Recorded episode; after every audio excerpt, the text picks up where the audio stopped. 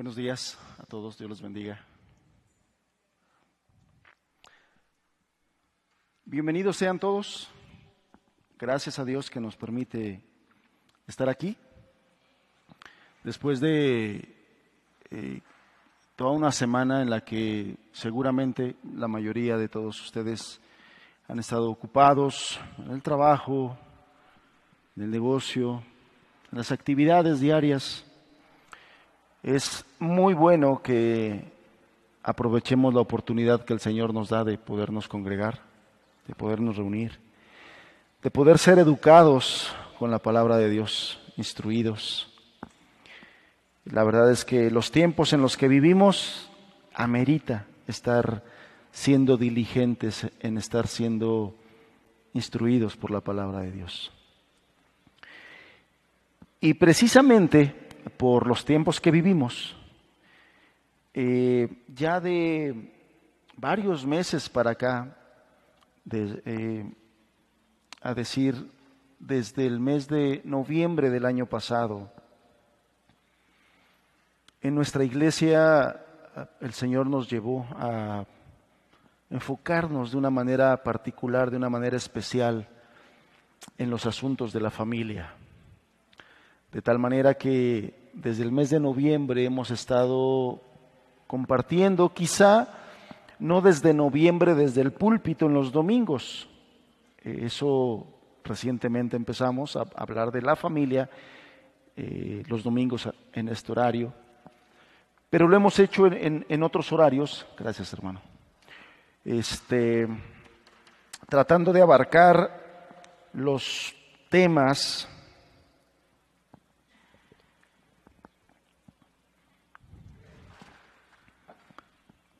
más importantes acerca de la familia.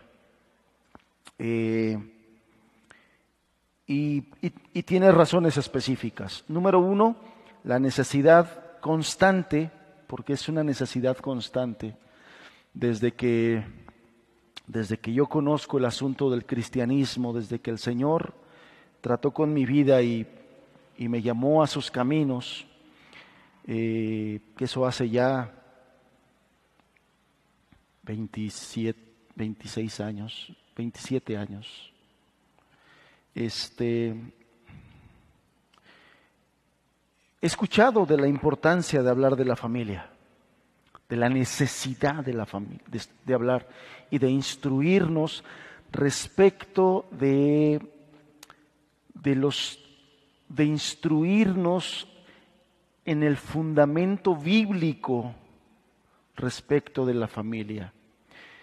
Y siempre ha sido una necesidad, pero en nuestros días, hoy y, del siglo XXI para acá, del año 2000 para acá, se ha ido haciendo más patente la necesidad de hablar de la familia, porque vivimos, la familia más bien vive un ataque frontal.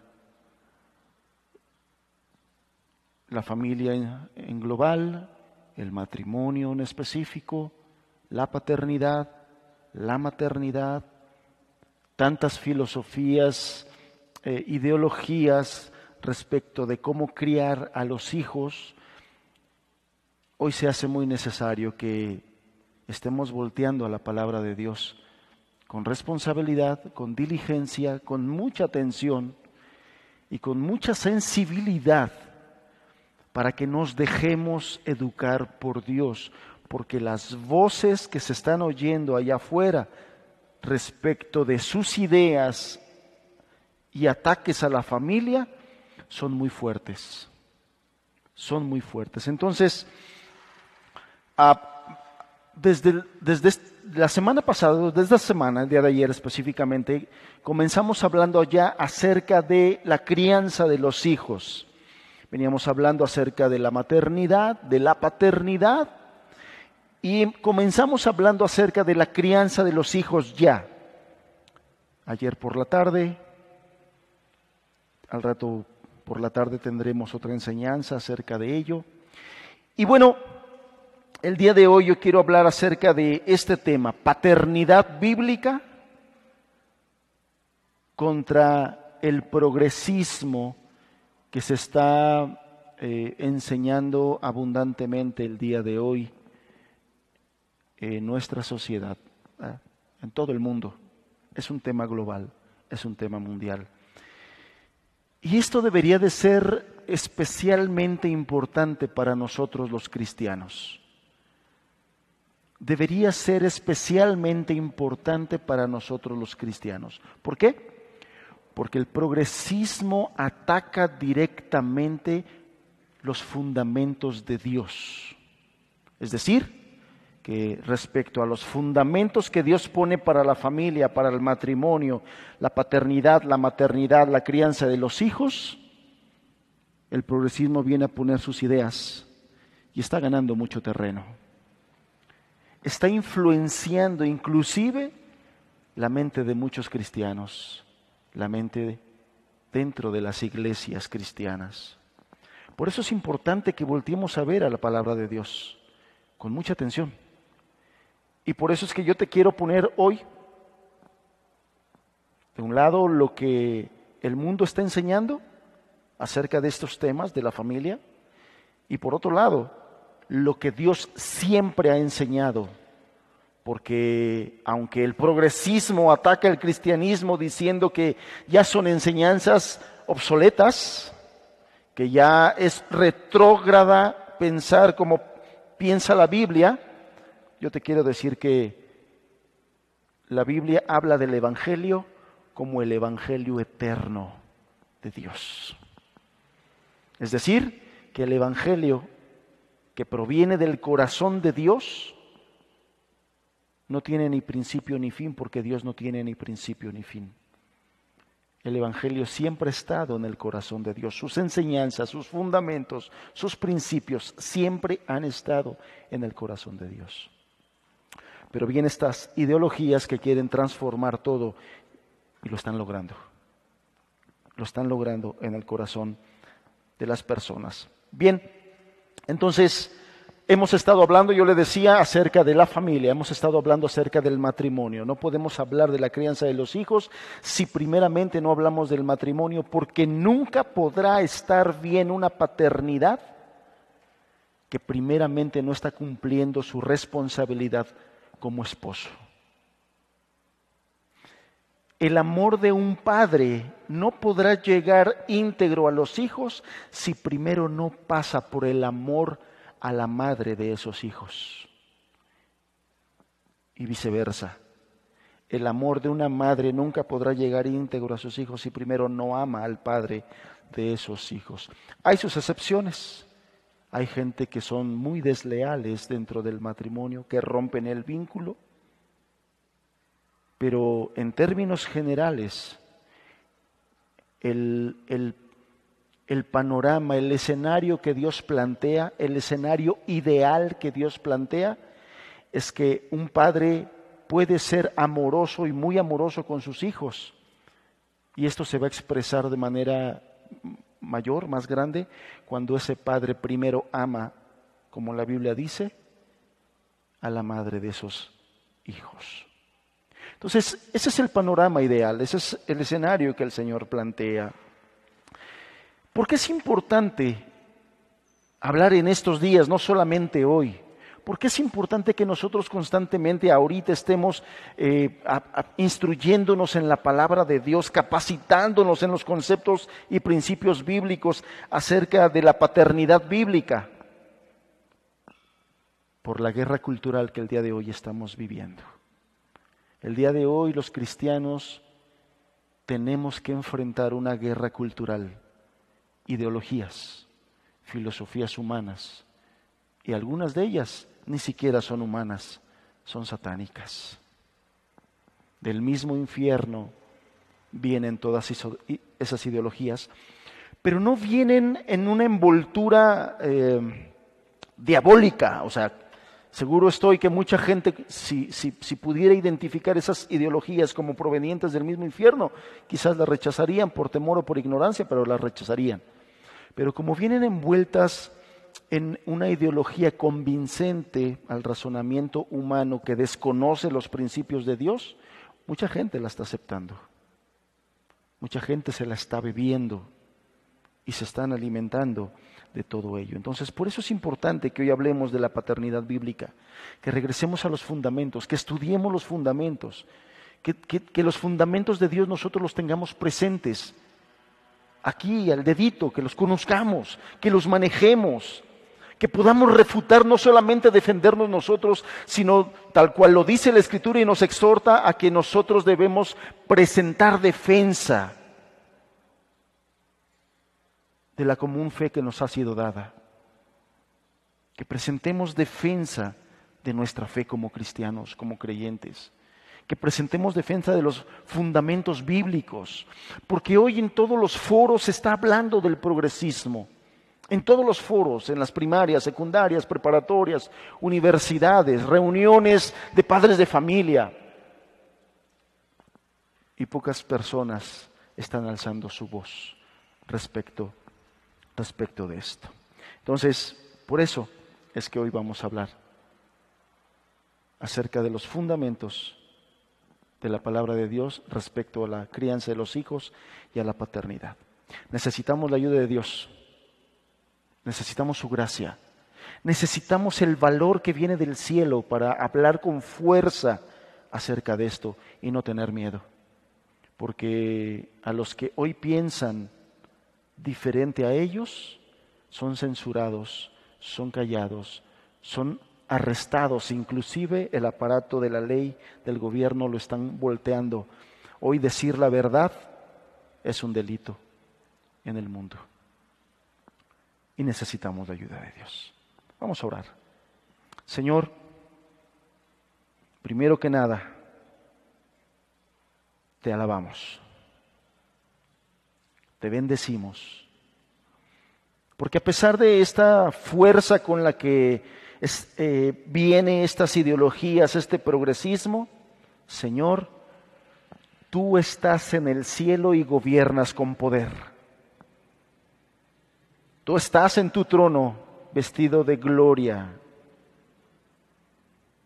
Y todos los eventos y acontecimientos solamente corresponden a tus planes eternos, porque nada se escapa de tu mano, Señor. Pero a nosotros, que tenemos un papel, una función aquí en la tierra, ser luz y ser sal, ayúdanos, danos tu gracia. Que no nos vayamos a un extremo de estar medrosos y pusilánimes, sino que podamos estar avivados con el fuego de tu Espíritu. Instruyenos hoy, háblanos, alértanos, Señor, en el nombre de Jesús. Dame tu gracia, dame sencillez para exponer este tema, pero que sea entendible, Señor. Por Cristo Jesús te lo pido. Amén, Señor. Bien, ¿por qué es delicado todo este tema? ¿Por qué es importante que hablemos inclusive desde aquí acerca del progresismo cultural, de la izquierda, del socialismo? ¿Por qué es importante? Porque históricamente ha sido un enemigo franco del cristianismo. Históricamente, o sea, no es de ahorita, a través de la historia, el diablo ha utilizado esta filosofía, esta doctrina, para levantar un, un, un, frente opositor a las verdades del Evangelio, al cristianismo y a todas las verdades y principios de Dios. Entonces, por eso es importante y por eso es necesario. El peligro que esto conlleva es que, lo voy a decir con respeto, pero lo voy a decir. El peligro es que el cristiano o la cristiana descuidada, negligente con el estudio de la palabra de Dios, negligente con capacitarse y crecer en los principios y verdades escriturales acerca de todos los temas de la vida, todas las áreas de la vida. El cristiano descuidado, la cristiana descuidada que no está alerta y que no está consciente de los tiempos que estamos viviendo, se haga de un pensamiento así, que absorba este tipo de pensamientos, este tipo de filosofías, de ideas, y entonces viva y tome decisiones conforme a esas filosofías, conforme a esas ideologías y no conforme a la palabra de Dios que nos ha sido dada a nosotros, a la iglesia, a los creyentes, a los cristianos. Y entonces estemos tomando nosotros decisiones como toman los inconversos, como toman los paganos. Y estemos nosotros formando y viviendo nuestra vida como lo hacen ellos. En el Antiguo Testamento nosotros vemos cómo el Señor puso normas, restricciones, leyes a su pueblo.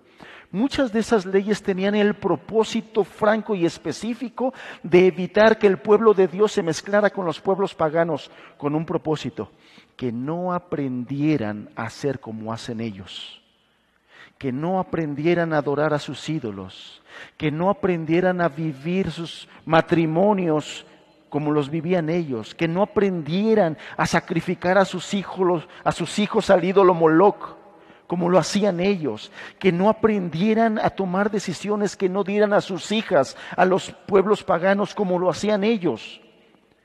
Esas eran las intenciones claras y francas de Dios al poner restricciones a su pueblo. El día de hoy, el pueblo de Dios, la iglesia, está ignorando esas eh, restricciones, esas eh, señales que el Señor nos puso y se han estado mezclando con el pueblo inconverso, con el pueblo pagano, y han estado absorbiendo sus ideas y sus ideologías. Y eso ya está pasando el día de hoy. Y no es de ahorita, de muchos años para acá. El día de hoy se están abrazando cosas que hace 20, 30 años se aborrecían. Situaciones, temas que hace 20, 30 años no se aceptaban, el día de hoy ya son aceptadas y no solamente aceptadas, defendidas y proclamadas. Si te interesa conocer más de este tema, yo te insto a que ahí en internet busques sobre el tema de la ventana de Overton. La ventana de Overton. La ventana de Overton es una metodología y se, y se utiliza para que la sociedad acepte cosas que antes rechazaba. Es una sensibilización sutil, progresiva. Por lo tanto, esto que vemos hoy de los movimientos LGBT, del aborto, del feminismo, es, algo que no empezó ahorita, el año pasado, el año antepasado, no. Viene desde los años 70 de manera sutil, sutil, sutil, sutil, sutil, sutil. Juan Wesley tenía una frase y Juan Wesley dijo, lo que una generación tolera, la siguiente generación abraza. Cuando un pueblo y el pueblo de Dios no presenta un frente eh, franco, no presenta batalla, lo que va a pasar es que esa iglesia va a terminar recibiéndolo y abrazándolo. Por eso es que el día de hoy hay iglesias progresistas que no solamente toleran eh, todo ese marxismo cultural, sino también lo proclaman ya mezclado con la Biblia y la palabra de Dios. La ventana de Overton te va a dar mucha luz de cómo es que llegamos hasta este punto. ¿Cómo es que llegamos? La ventana de Overton es algo similar a ese ejemplo que muchas veces hemos eh, puesto, eh, que hemos utilizado respecto de cómo se va sensibilizando a alguien. Y, y, lo explica de una manera muy sencilla. Para ejemplificar esta ventana de Overton, tomamos el ejemplo de ese sapo o de esa rana, que si tú lo metes en una olla con agua al tiempo, agua fría, agua templada, y la metes ahí, pues la rana o el sapo va a estar muy a gusto, muy tranquilo y no va a pasar nada. Si tú metes a esa misma rana a una olla con agua hirviendo, va a haber una reacción de rechazo. Tú metes a la rana y la rana va a intentar escaparse, va a intentar salir, lo va a rechazar, no lo va a tolerar. Pero si tú esa misma rana la metes en esa olla templada, pero la misma olla la pones a la llama a la flama de la estufa del fuego y paulatinamente la empiezas a calentar, la rana no va a identificar el cambio de una manera brusca, por lo tanto no lo va a rechazar, sino que lo va a ir tolerando, tolerando, tolerando, se va a ir adaptando. Pero como esto va a continuar, va a llegar un momento en que la rana va a morir sin que ella se dé cuenta, porque va a ser progresivo. Va a ser progresivo. Bueno, el progresismo es esto ideas sutiles, sutiles, constantes, continuas, pero utilizando todo el aparato que se puede utilizar, todos los recursos del Estado, todos los medios de comunicación masivos, todo, todo lo que se pueda, todas las plataformas de streaming, todo lo que se puede utilizar. Y eso va haciendo este efecto de lo que en un momento si se hubiera soltado así, lo hubiera rechazado, en esta sensibilización lo aceptas, lo abrazas y terminas hasta promoviéndole. Entonces, ese es el riesgo que el cristiano descuidado, ya la gente allá afuera ya, mucha gente ya lo está aceptando, mucha gente ya lo está defendiendo, pero el, el peligro más grande es que el cristiano descuidado se haga de este pensamiento y viva de esta manera. Si a eso le añades que es descuidado con el estudio profundo de la palabra de Dios, que no está consciente de los tiempos que estamos viviendo, entonces no tienes un parámetro para evaluar y para decir, no, esto no está bien, esto es contrario a lo que el Señor enseña. Esto es contrario a lo que... Pero porque se oye bonito, porque se oye adecuado, porque inclusive puede eh, entenderse como algo razonable, dices, no, esto está bien, seguramente Dios lo acepta, seguramente Dios lo avala pero no tienes un verdadero parámetro porque no estudiamos a profundidad la palabra de Dios. El día de hoy, nuestro gobierno y todos los gobiernos del mundo están imponiendo ya con leyes, como está pasando en muchos países en el mundo. Ahora, no quiero decir que el gobierno que ahorita está en nuestro país, eh, él es el culpable de todo lo que está pasando. Yo estoy convencido de que si fuera otro color de gobierno, si fuera otra persona, lo mismo pasaría porque esto es algo global, esto es algo que está pasando en todo el mundo, hay intereses muy altos. De tal manera que yo puedo decirle, y porque estoy convencido que cuando salga este gobierno, este asunto va a seguir, este asunto, los únicos que pueden hacer un frente de defensa contra esto es la iglesia.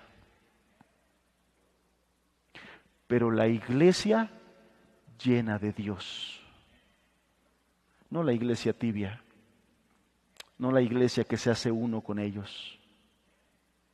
Y ellos lo saben, ellos lo saben, ellos saben, porque le digo, esto es histórico. Ellos saben que los únicos que siempre a lo largo de la historia se han opuesto para que ellos establezcan sus ideas ha sido la iglesia y la palabra de Dios. Por eso es que ellos no pararán en estar atacando y atacando, descalificando, tergiversando todo lo que tenga que ver con Dios y el cristianismo y la iglesia. Rápidamente, de una manera somera, porque no pretendo ah, ah, enfocarme mucho en eso, eh, más bien mi objetivo es mostrarle lo que dice la palabra de Dios respecto de este tema, pero sí me es necesario darle un marco teórico general acerca del progresismo que tiene que ver con socialismo, que tiene que ver con posmodernidad, todos estos temas son similares, todos estos temas están, eh, eh, el siglo pasado se hablaba mucho de modernidad. Y una de las ideas que, promovían la modernidad es que eh, todo tenía que estar fundamentado en la ciencia, por ejemplo. Todos los las tesis, todas las hipótesis de darwinistas, mucho ateo, mucho ah, intelectual que decía, no, si la ciencia no lo afirma, si la existencia de Dios no se puede replicar en un laboratorio, entonces esto no puede ser verdad, porque todo tiene que pasar por la certificación de la ciencia. Era, esa era una de las cosas que enseñaba el modernismo. Bueno, el posmodernismo da un paso más allá y dice, no, no, la ciencia no. Todo tiene que pasar por como yo me sienta. Y entonces asume que todo tiene que ser por el sentir de la persona. De ahí la idea de que si una persona se percibe, si un hombre se percibe mujer, ah, entonces es mujer. Eso es cierto, porque se percibe, porque se siente así. Si una persona se siente perro, pues perro es, porque se siente así. El, el posmodernismo rechaza ahora la ciencia, por eso es que usted, aunque al feminismo usted le demuestre con ciencia, con biología, que una, que una célula que empieza a crecer dentro del vientre de una mujer ya es un ser humano, ellos dicen no, es un cúmulo de células y rechazan la biología porque a ellos se sienten que son, que, que la realidad es otra cosa. Bueno, hace algunos años, en realidad no tiene muchos, que se acuñó el término de marxismo cultural. Inclusive los marxistas rechazan este término porque dicen tal cosa no existe. Y en cierta forma tienen razón. ¿Por qué? Porque el marxismo tenía un tema en específico, económico. El marxismo originalmente nació enfocándose en el tema económico. Y también lo cuestionan porque el, autor del marxismo, que es Carlos Marx, no habló de marxismo cultural. Entonces, por eso es que el día de hoy el tema, el título de marxismo cultural es muy cuestionado, inclusive muy atacado. Pero ah, resulta que el marxismo no muere con Marx. Sus seguidores, sus seguidores continúan hasta el día de hoy llevando este marxismo ahora a otras áreas diferentes del económico y del filosófico que originalmente inició ahí el marxismo. Los seguidores de Marx, los marxistas, los comunistas, los socialistas, siguen estudiando este tema, pero ahora se dan cuenta que el fracaso del marxismo eh, fue grande, y entonces ellos ahora lo toman y lo llevan a otras áreas como los terrenos de la política y de la cultura. De ahí se acuña el término de marxismo cultural. Y los, los defensores de, este, de la existencia de este marxismo cultural nos dicen que como no se cumplió la profecía de Carlos Marx en la destrucción del capitalismo, él aseveraba que el, capitalismo iba a morir, porque la mejor forma de vivir era el comunismo o el socialismo. Pero resulta que no sucedió así. Por el contrario, el pobre, el proletario, con el capitalismo, mejoró sus condiciones de vida que en el socialismo. Las culturas empezaron a progresar. y se dieron cuenta que entonces ahí no funcionó. Y buscaron entonces ahora nuevos sujetos de explotación, porque antes el marxismo lo que hizo fue polarizar a la sociedad y poner a los pobres en contra de los ricos. Y convenció a los pobres de que sus peores enemigos eran los ricos, de que sus verdugos eran los ricos, de que los que los estaban matando eran los ricos. Y entonces enseñaron a los pobres a victimizarse. Pobrecito de mí, me oprime el rico, me, trata mal el rico, pero el tiempo, la historia y Dios mismo hizo que los hombres se dieran cuenta que tal cosa no era como Marx lo enseñaba. Y entonces buscaron nuevos sujetos de explotación diferentes al pobre, diferentes al trabajador porque llevaron su doctrina victimista ahora a otros grupos. Y aquí usted me va a entender de lo que le estoy hablando. Por eso ahora terminaron impulsando, empujando movimientos sociales como el feminismo radical, como los movimientos LGBTQ más HD full, minorías raciales, y otros movimientos de corte animalista, ecologista. Estoy seguro que lo has escuchado. El feminismo,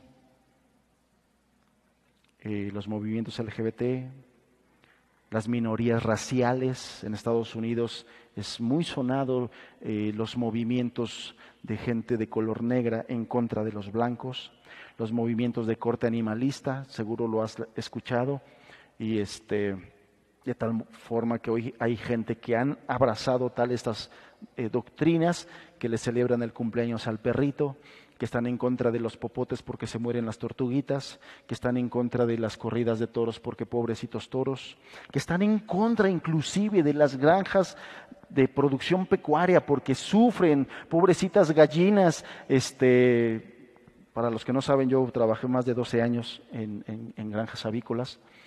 Y, salieron ahí movimientos feministas diciendo que eso era eh, eh, explotación sexual porque las pobrecitas gallinas eran violadas por el gallo.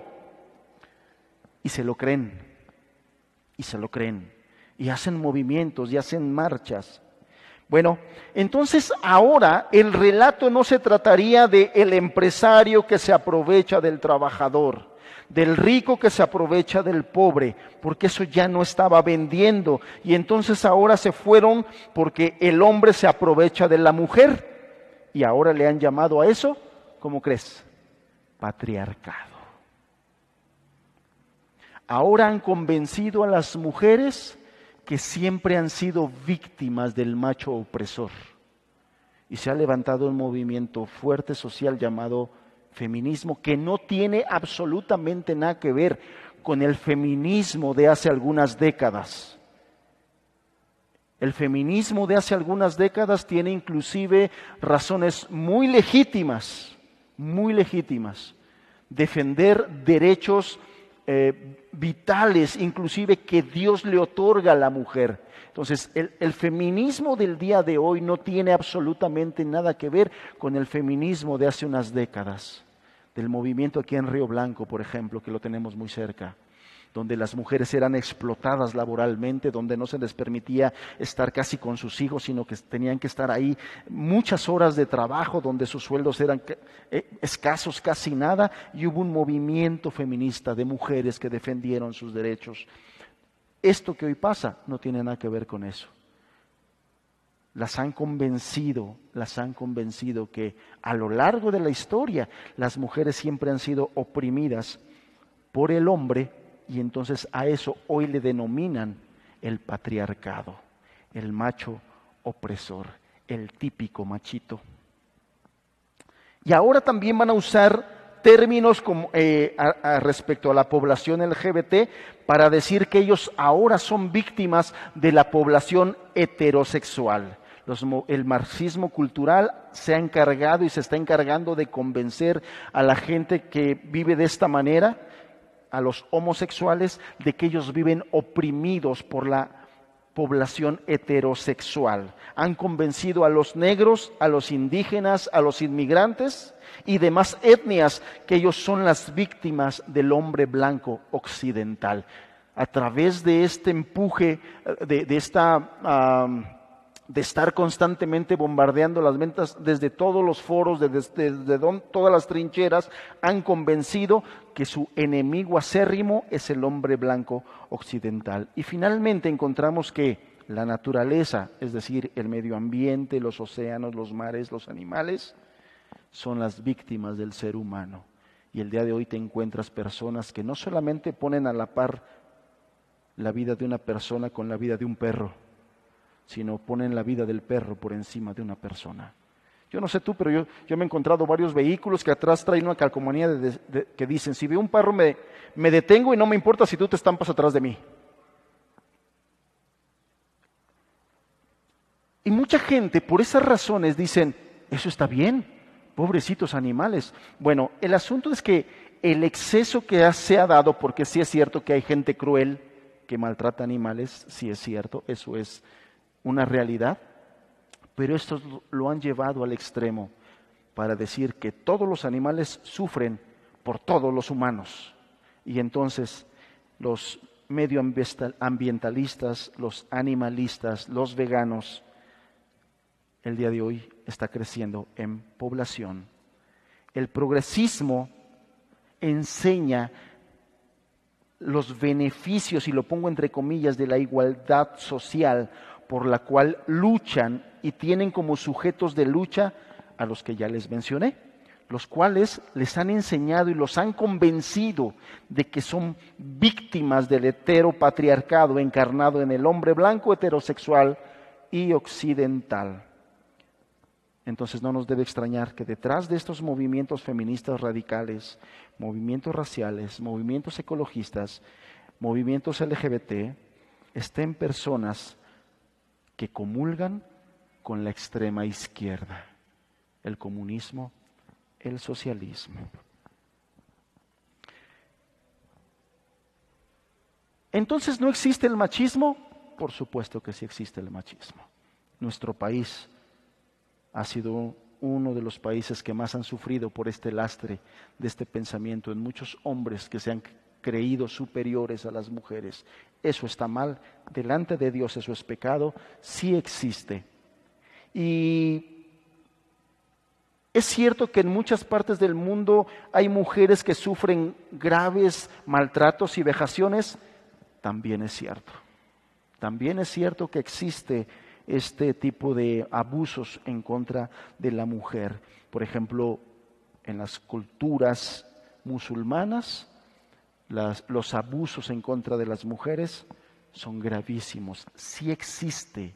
Y tampoco podemos negar que existe racismo, que, que, existe discriminación racial, discriminación a miembros de la comunidad LGBT. Existe, todo eso sí existe.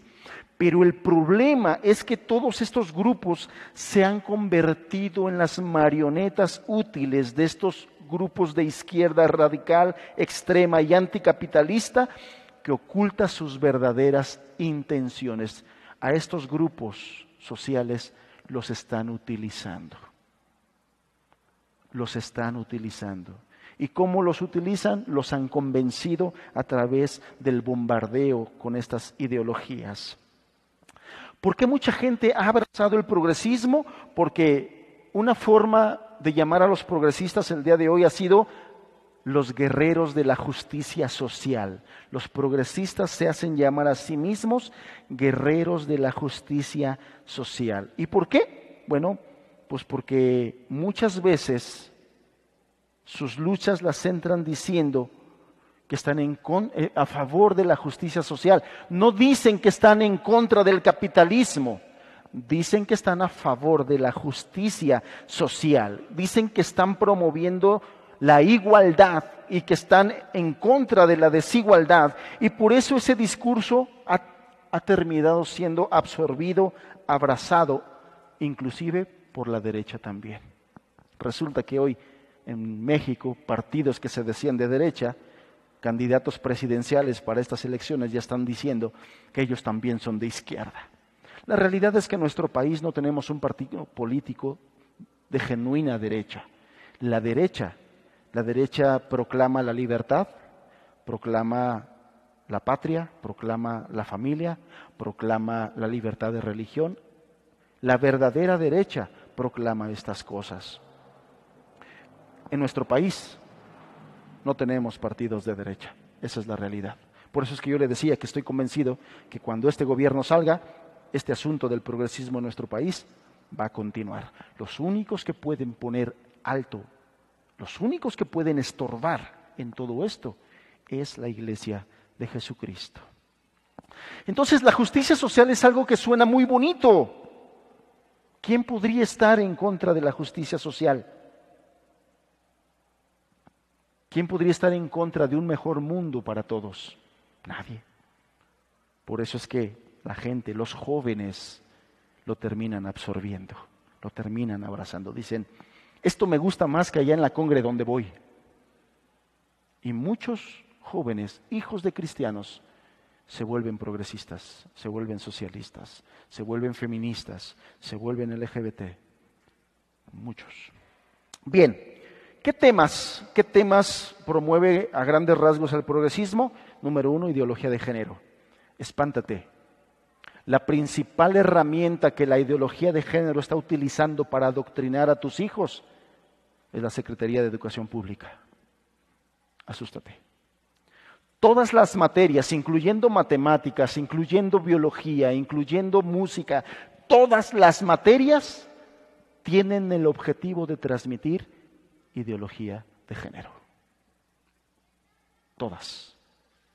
En próximos días, todos los maestros de escuelas públicas y privadas tendrán varios días encerrados para ser adoctrinados en estas ideologías. Tus hijos, tus hijos estarán escuchando marxismo cultural ocho o nueve horas diarias durante cinco días cada semana, cada semana, cada semana. Durante todo el ciclo escolar descansarán un mes, mes y medio y regresarán a lo mismo. Cada vez más agresivos, agresivos, agresivos.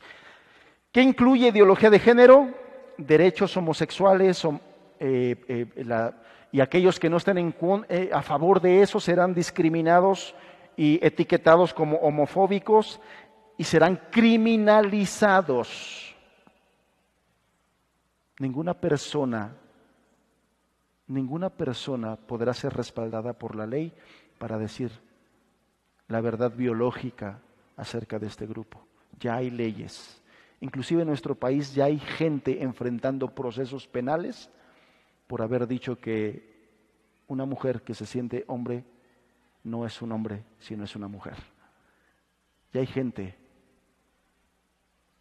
ya hay gente en las fiscalías defendiéndose de eso. Imagínense qué va a pasar con los pastores, que como hoy yo estoy hablando desde aquí, que queda grabado, y que ya es, y que ya es un delito impuesto por este gobierno de que no puedes predicar la palabra de Dios hablando de estos temas. ¿Qué más incluye ideología de género? Que existen más de, de 100 géneros y no como Dios lo dice en su palabra, en el principio varón y hembra los creó. Punto. Pero este pensamiento enseña que hay más de 100 géneros. ¿Qué más enseña de las cosas más graves? Sexualización infantil en las escuelas. A tus hijos desde el preescolar les están enseñando inmoralidad sexual bajo no bajo ese nombre obviamente, bajo otros nombres más eh, rimbombantes, pero es eso. Los están enseñando a ser inmorales. Iba a decir algunas palabras, pero veo que hay, hay algunos adolescentes aquí. Pero les están enseñando eso. El tema de la pedofilia está muy fuerte en nuestro país, amados. El tema de tráfico de niños con esos propósitos es un tema muy fuerte. Es más, deja más dinero que el narcotráfico. Está muy fuerte. Sexualización infantil en las escuelas que incluye hormonización. Si un niño a su corta edad, que todavía no comprende muchas cosas, por todo el bombardeo que está recibiendo de sus maestros y de todos los medios de comunicación y de las películas de Disney, él dice, el, el varoncito, yo quiero ser niña, él puede ir a cualquier fiscalía y decir, yo quiero ser niña porque yo me siento niña, sin necesidad de pedir permiso o ir acompañado de sus padres, sin necesidad. Y automáticamente el gobierno le va a autorizar hormonas para ser inyectado y hormonizado de tal manera que va a alterar todo su sistema, todo su sistema. Ah, pero eso sí, a veces llevo a mi papá al, seguro por su enfermedad y resulta que no tienen medicamentos para la diabetes. Resulta que no hay tratamientos para los niños de cáncer. Resulta que no hay medicamentos eh, o, algunos análisis. Mi padre la semana pasada tuvo que desembolsar casi tres mil pesos para hacerse unos análisis que le pidió el ISTE, que le pidió el ISTE. Más de 30 años mi padre se la pasó pagando sus cuotas al ISTE y hoy tiene que pagar sus propios análisis. Es, para eso no hay dinero. Pero si un niño, un joven, un adolescente va y pide tratamientos hormonales o inclusive cirugías que mutilen sus genitales o su cuerpo, el Estado paga con tu dinero con mi dinero, con nuestros impuestos, porque el Estado, el gobierno no genera riqueza. Ellos deberían ser los responsables de utilizar adecuadamente los recursos que el pueblo mexicano le da. Matrimonios homosexuales, y lo pongo entre comillas, los 32 estados de la República Mexicana ya tienen legalizado los matrimonios homosexuales. La cultura de cancelación, yo no sé quiénes han eh, eh, escuchado esto, pero el día de hoy está en boga la cultura de la cancelación. Te pongo un ejemplo de la cultura de cancelación. El día de hoy hay movimientos, de estos movimientos que te acabo de mencionar, que están pugnando legalmente para que a la mujer ya no se le llame mujer, para que a la mujer se le llame persona menstruante para que a la mujer embarazada ya no se le llame madre o maternidad, sino se le llame este, persona gestante. Eso es cancelación. Están buscando cancelar la identidad que Dios le ha dado a una mujer para que ya no se llame mujer. Si no estás embarazada, te vas a llamar persona menstruante y si estás embarazada, te vas a llamar persona gestante. Porque el día de hoy ellos dicen que hay hombres que menstruan y hay hombres que están gestantes. Y por eso es discriminativo que tú le llames mujer a alguien que menstrua y todo eso. ¿Te das cuenta de todo este problema? La muerte de la familia natural. Este movimiento está en contra directamente del matrimonio. Y por eso es que ya ellos dicen que un hombre con un hombre o una mujer con una mujer puede formar un matrimonio.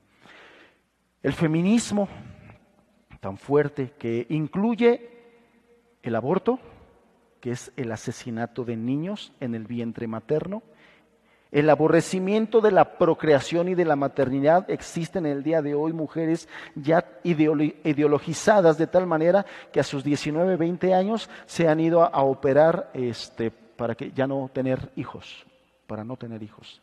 Hay mujeres el día de hoy y hombres que dicen, nunca, pero nunca quiero tener hijos. Qué horror tener hijos. Y utilizan términos peyorativos como yo no quiero tener bendis.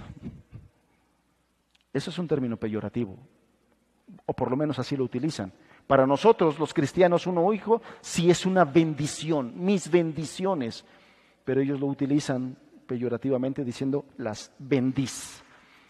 Hay un aborrecimiento de la procreación y de la maternidad. El día de hoy el feminismo censura a las mujeres que libremente deciden ser madres. La idea de pocos hijos para darles mucho, los que ya somos chavorrucos, los que son de mi generación un poquito más, se acordarán que el gobierno tuvo post en, las televisoras de pocos hijos para darles mucho, o em, la familia pequeña vive mejor, ¿no? ¿Sí se acuerdan? Los que son de mi edad o un poquito más. Todo eso tenía ese propósito de cambiarte la idea de lo que Dios nos había enseñado. También del feminismo viene la idea de que la mujer, del empoderamiento de la mujer. Ahora, ¿está mal que la mujer sea empoderada? No, no está mal, pero ahorita te voy a dar un ejemplo de una verdadera mujer empoderada. Pero el día de hoy el empoderamiento de la mujer quiere decir tú tienes los mismos derechos que un hombre, por lo tanto tú puedes salir a trabajar, no tienes por qué estar esclavizada en tu casa cuidando chamacos latosos. Y puede salir a trabajar, puede salir a triunfar, a, ser exitosa. Ahora, ¿puede ser una mujer exitosa? Sí. ¿Tiene las capacidades? Sí. Sí. De repente en broma le digo a mi mujer, ya sácame de trabajar, ¿no? Porque es talentosa, porque tiene capacidades. Tiene capacidades. O sea, las mujeres tienen capacidades, sí tienen capacidades. ¿Pueden ser exitosas? Sí pero Dios tiene un diseño para ellas y un diseño para los varones. Ese es el punto. Dios tiene un diseño. Abandono de los hijos, y esto va de la mano porque ahora el Estado dice que los hijos son del Estado, no son de los padres. Que el Estado, el gobierno tiene todo el derecho sobre los hijos y por eso hay una modalidad en algunas escuelas que se llama escuela, ¿cómo? Tiempo completo. ¿Qué quiere decir esto? Menos tiempo los hijos con los padres, más tiempo siendo adoctrinados, adoctrinados, adoctrinados. La deconstrucción del hombre, este es otro tema importante. La varonilidad o la masculinidad bíblica brilla por su ausencia. Hoy se enseña que los hombres pueden usar tacones, pueden usar faldas, este, pueden usar labial, este, hasta vergüenza me da hablar de, estos vatos. De construcción del hombre, eliminar la patria potestad. Ojo, papás, ojo.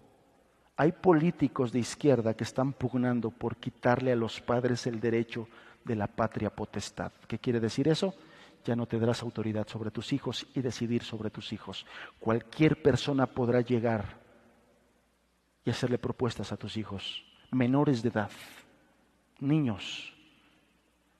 En nuestro país está la pugna por quitar la patria potestad a los padres porque ellos dicen que los hijos son del Estado.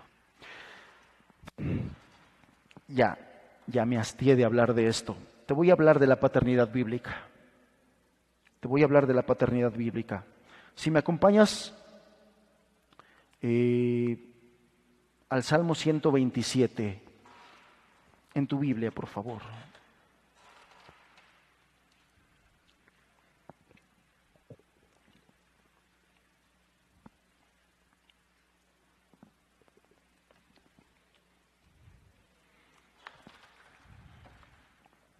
Yo no sé cuántos están conscientes que esto que te acabo de decir no es una película de terror, ¿eh? Es la realidad que se está viviendo en nuestro país y en la mayoría de los países del mundo. Algunos países están más avanzados inclusive que nosotros. Esto comenzó en Europa y allá hay países que van mucho más adelantados, pero que viene a nuestro país porque nuestro país está fuerte el asunto, fuerte, fuerte, impulsado por el gobierno que tenemos el día de hoy. Salmo 127, verso 3 dice, he aquí, herencia de Jehová son los hijos. De entrada, el Salmo inicia diciéndonos de quién son los hijos. Ni siquiera dice que son tuyos o que son míos, ni siquiera. Por lo tanto, mucho menos son del Estado. Herencia de Jehová son los hijos. Dios quiere que los hijos de su pueblo sean sus hijos. Herencia de Jehová son los hijos. Y es cosa de estima el fruto del vientre. El día de hoy vivimos en una cultura que menosprecia, no solamente menosprecia, aborrece el fruto del vientre. Enseñan que no es un ser humano, que es un cúmulo de células, que solamente es una bola de sangre que está ahí. Y muchas jovencitas se lo han creído. Vivimos en la era de mayor asesinato de bebés en el vientre de su madre.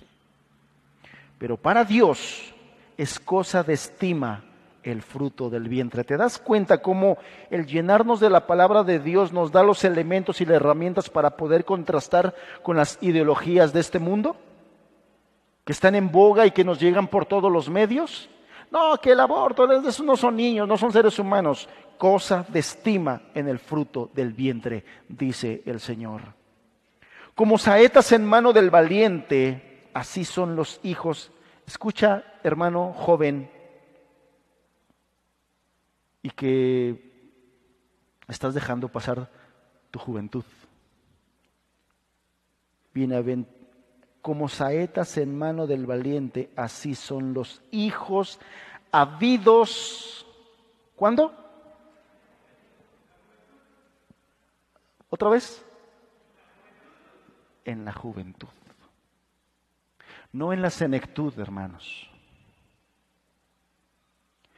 Uno de los efectos de esta cultura progresista es el aborrecimiento del matrimonio. Por eso los jóvenes no se quieren casar. Una de mis preocupaciones personales como pastor, como miembro de esta iglesia y como hermano tuyo, es que la razón por la que no estés casado el día de hoy a tus veintitantos años y estés esperando no sé cuántos años más, es que estés influenciado ya por estas ideologías. Te lo confieso. Que estés influenciado por... No, pues hay que vivir la vida, la juventud, vamos a viajar, vamos a pasear, vamos a conocer. Chamacos latosos, no gracias.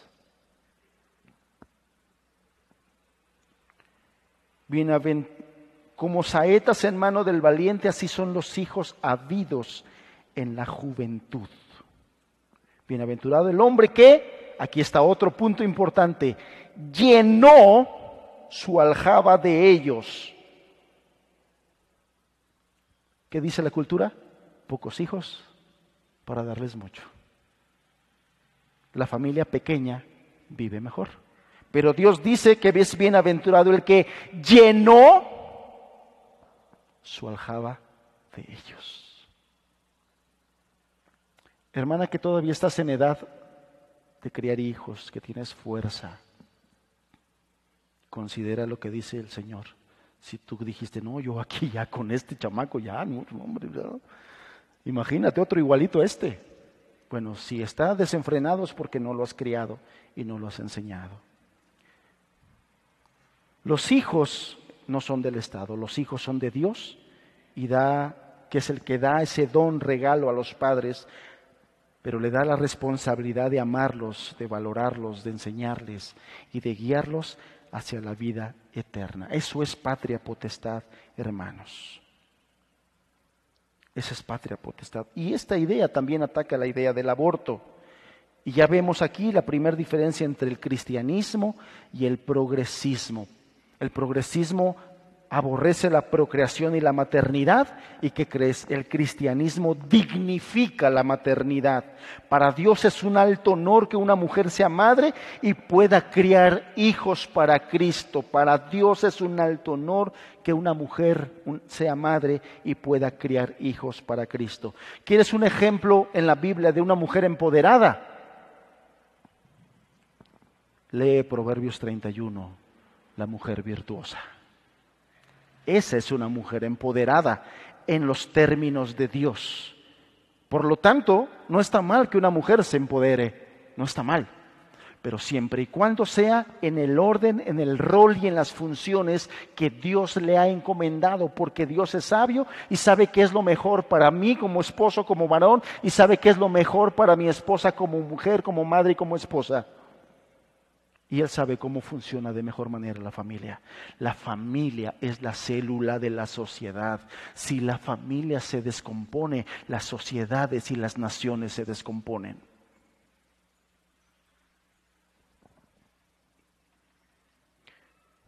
Otra idea contraria de la Biblia al progresismo, Génesis 1, 28, verso 30. Te lo leo, dice, y los bendijo Dios y les dijo, fructificad y multiplicaos, llenad la tierra y sojuzgadla.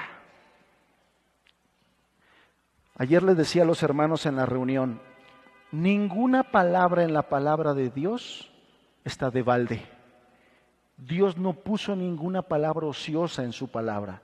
Y cuando dice aquí, fructificad y multiplicaos, no se le escapó ahí, se le chispoteó a Dios. Cuando dijo multiplicaos, dijo multiplicaos, multiplíquense. Y cuando dije, cuando dijo llenen la tierra, hermanos, el progresismo el día de hoy nos venda la idea de que es necesario bajarle de ritmo de crecimiento poblacional porque la, la tierra está agonizando porque está sobrepoblada. Ese es el argumento para el aborto, para la eutanasia. Esa es la razón por la que están empujando las ideologías este, homosexuales, porque los homosexuales no se reproducen, obviamente, no se reproducen naturalmente. Entonces, mientras más matrimonios homosexuales tengan, menos nacimientos habrá. La razón por, las que, que, argumentan todo esto es que la tierra está sobrepoblada. Y aquí dice Dios llena la tierra. O sea, Dios se equivocó. No, Señor, ¿cómo se te ocurrió dar esa orden? Por... ¿Cómo se te ocurrió que llena? O sea, ya se llenó y ahora qué hacemos? Pues ahora hay que abortar, hay que matar a los ancianos con la eutanasia, hay que formar matrimonios que no puedan tener hijos, eh, eh, etcétera, etcétera. A Dios no, no se le escapa nada. Dios es capaz de ver el pasado, el presente y el futuro hasta muchísimas generaciones. Por lo tanto, Él sabía que esta tierra no se iba a sobrepoblar. Pero algunos dirán, no hermano, a ver, súbete allá en el metro Pino Suárez a las seis de la tarde y verás que sí está bien sobrepoblado, en Pantitlán a las siete y media de la mañana. Bueno, uno que es de allá sabe qué, qué, significa eso. Así. No, hermano, yo creo que cinco o seis veces la purísima en sábado. Es más, ahí en Pantitlán a las siete y media de la mañana no tienes que hacer el esfuerzo de subirte al metro, te suben solitos. Y te bajan también. Y algunos dirán, estamos sobrepoblados. No, hermanos, estamos hacinados en ciudades. Esa es la realidad. Estamos como en granjas. Porque tierra hay. Pero queremos vivir en la ciudad porque hay servicios, porque hay beneficios, digamos. Pero Dios dijo, multiplícate. Hermano, que todavía estás en periodo de reproducción, matrimonios me refiero, multiplícate. De verdad que, y aquí está mi esposa de testigo, cuando yo le propuse matrimonio y le dije, mínimo ocho, ¿eh? Y se me quedó mirando así como que si tú los fueras a tener. Por cuestiones médicas solamente tuvimos tres. Y hoy, razonando con esto, me he preguntado, ¿y si me tocó un médico progresista que me convenció de que por salud ya no era conveniente, pero en realidad, el día de hoy las cesáreas son más ocurridas. ¿Por qué? Porque mientras más cesáreas tenga una mujer, menos hijos va a tener. Y además, billete. Un médico no cobra lo mismo en un parto natural que en una cesárea.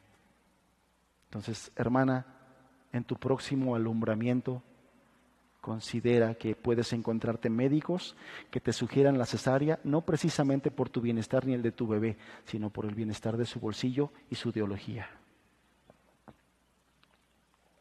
Bienaventurado el hombre que llenó su aljaba de ellos.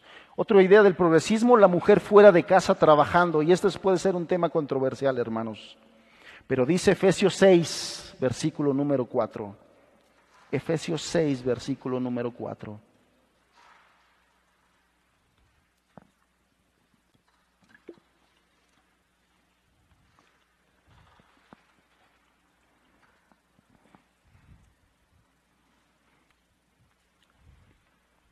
Y vosotros, padres, no provoquéis a ir a vuestros hijos, sino críalos en disciplina y amonestación del Señor.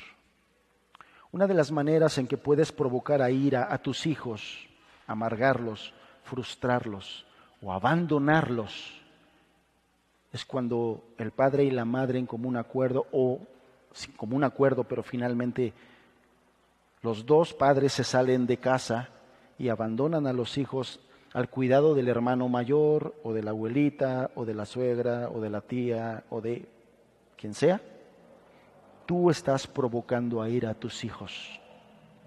Y esto, recuerda, es un mandato del Señor.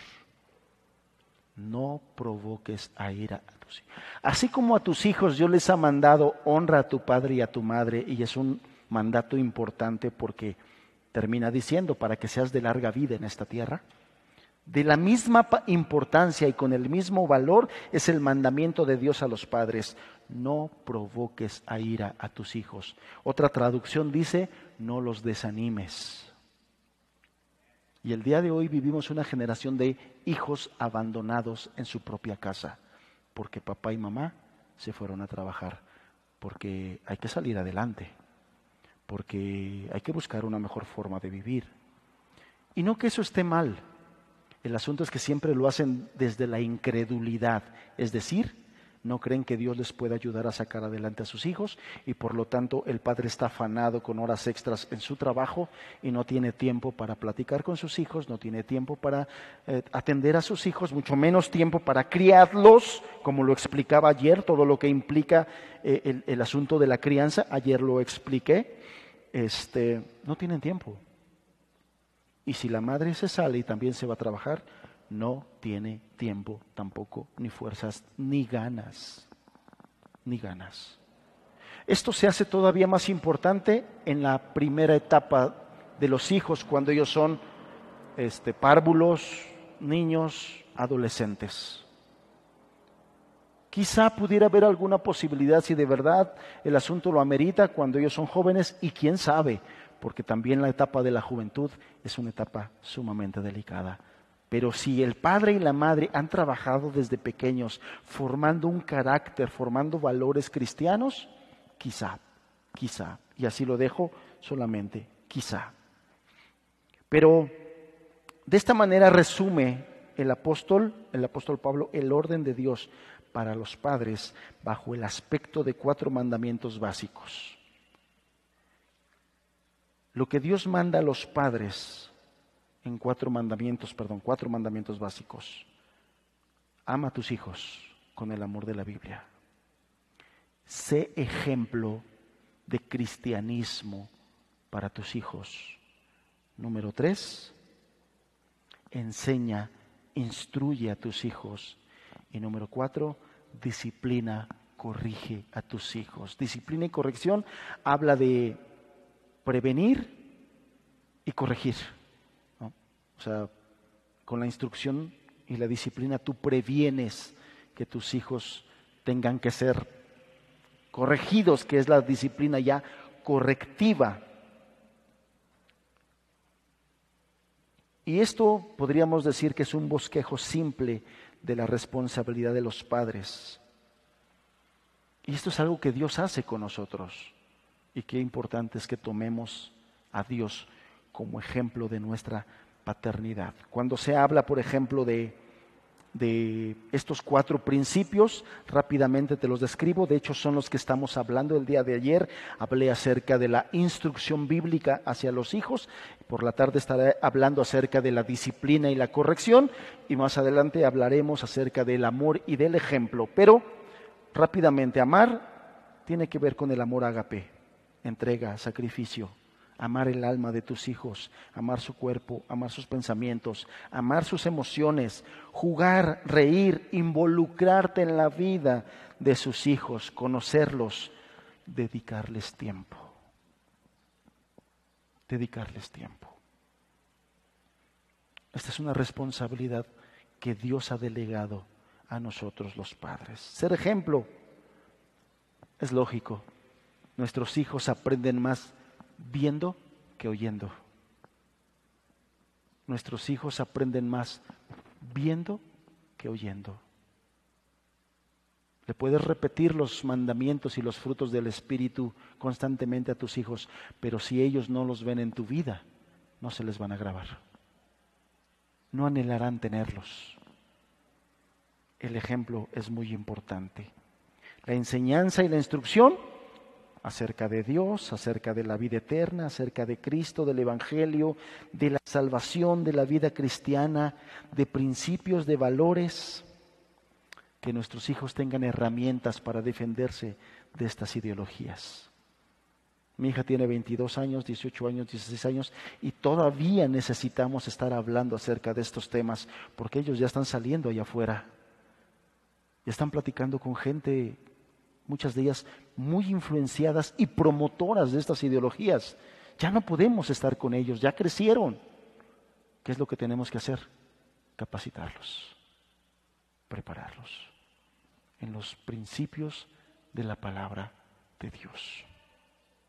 Y finalmente, la disciplina y la corrección, que todos estos cuatro puntos en armonía, de verdad, producen los resultados que Dios quiere en ti como padre, en tu matrimonio, en tu paternidad y maternidad y en tus hijos principalmente. Lo que más deseamos los padres cristianos es que nuestros hijos sean cristianos. Eso es lo que más deseamos. Y la única forma de que nosotros podemos lograrlo es, número uno, confiando en Dios porque de Él viene la salvación. Y número dos, siendo obedientes, haciendo lo que Él nos dice que hagamos con nuestros hijos. Hermanos, termino. El progresismo es una realidad y hasta aquí, afuera, abundante, abundante. Todas las plataformas están cooperando para ideologizar a nuestros hijos, todas, pero no solamente a nuestros hijos. Me temo, me temo que muchos adultos, muchos padres cristianos, ya de manera sutil han sido ideologizados. Y por eso yo con un hijo nomás, yo con dos. Ah, no, ya me voy a trabajar porque hay que echarle ganas, hay que salir adelante. Ese es el pensamiento mundano, ese es el pensamiento pagano. Así piensan los incrédulos, así piensan los que no tienen instrucción de la palabra de Dios, así piensan. Nosotros como pueblo de Dios no podemos pensar así. Nosotros debemos tener una mente apegada, instruida, alumbrada, informada por la palabra de Dios. Y conforme a eso, vivir y tomar nuestras decisiones. Conforme a eso, tomar nuestras decisiones. Amén. La verdad es que el tema, si me dejan, me aviento aquí otra hora y media, hermanos, pero ya, mejor aquí le paramos. ¿Qué quiero hacer con esto?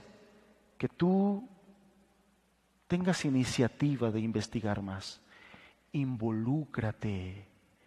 Vive consciente de los tiempos que nos ha tocado vivir, de los tiempos que les tocó vivir a tus hijos y de los que más adelante le tocará vivir a tus nietos.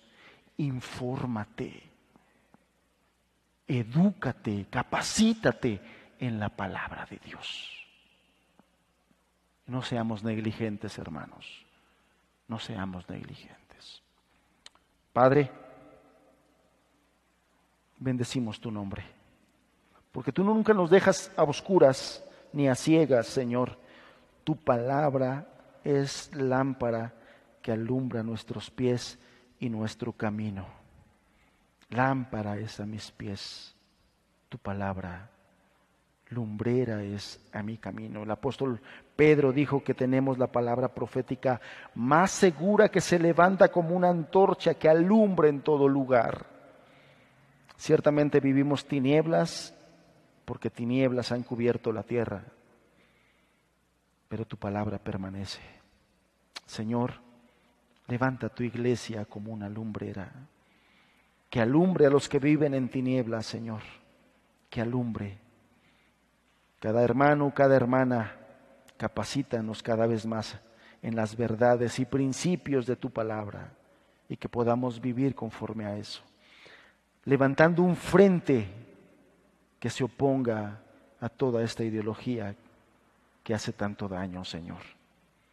Padre, te lo pedimos en el nombre de nuestro Señor y amado Jesucristo. Amén, Señor. Amén.